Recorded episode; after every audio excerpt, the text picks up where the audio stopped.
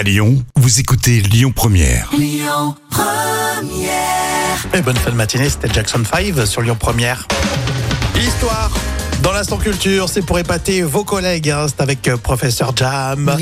Alors question très sérieuse, mine de rien. Euh, à l'époque antique, hein, l'Égypte antique avait des secrets érotiques. Et euh, est-ce que les prêtres euh, vendaient des sextoys? C'est la vraie question du jour. Alors, étonnant, mais oui, c'est vrai.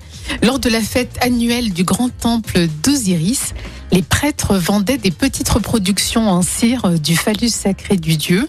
Et pour les trouver, il y avait une urne du sexe en forme d'obélisque. J'avoue que c'est inattendu, hein. mais c'était pour les femmes ou les hommes Alors, les femmes uniquement. Alors, ces phallus étaient destinés aux veuves. Et le mode d'emploi ne faisait d'ailleurs aucun doute, puisqu'il y avait ce message euh, qui était gravé dessus.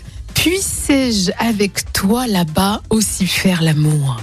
Donc c'est vraiment pour les veuves en fait. hein. D'accord. Et si je te dis ça, Jam, ça te émoustille Euh, non, pas du tout, non. Non, mais c'est une vraie info en tout cas. C'était très intéressant. hein. Comme quoi, même du temps de l'Antiquité, déjà ils avaient des idées folles. Hein. Exactement. Ça serait euh, peut-être une bonne idée de, de marque de sextoys, c'est-à-dire Akena Toys. Ah ouais, Akhenaton, ça ouais, c'est bien trouvé ça.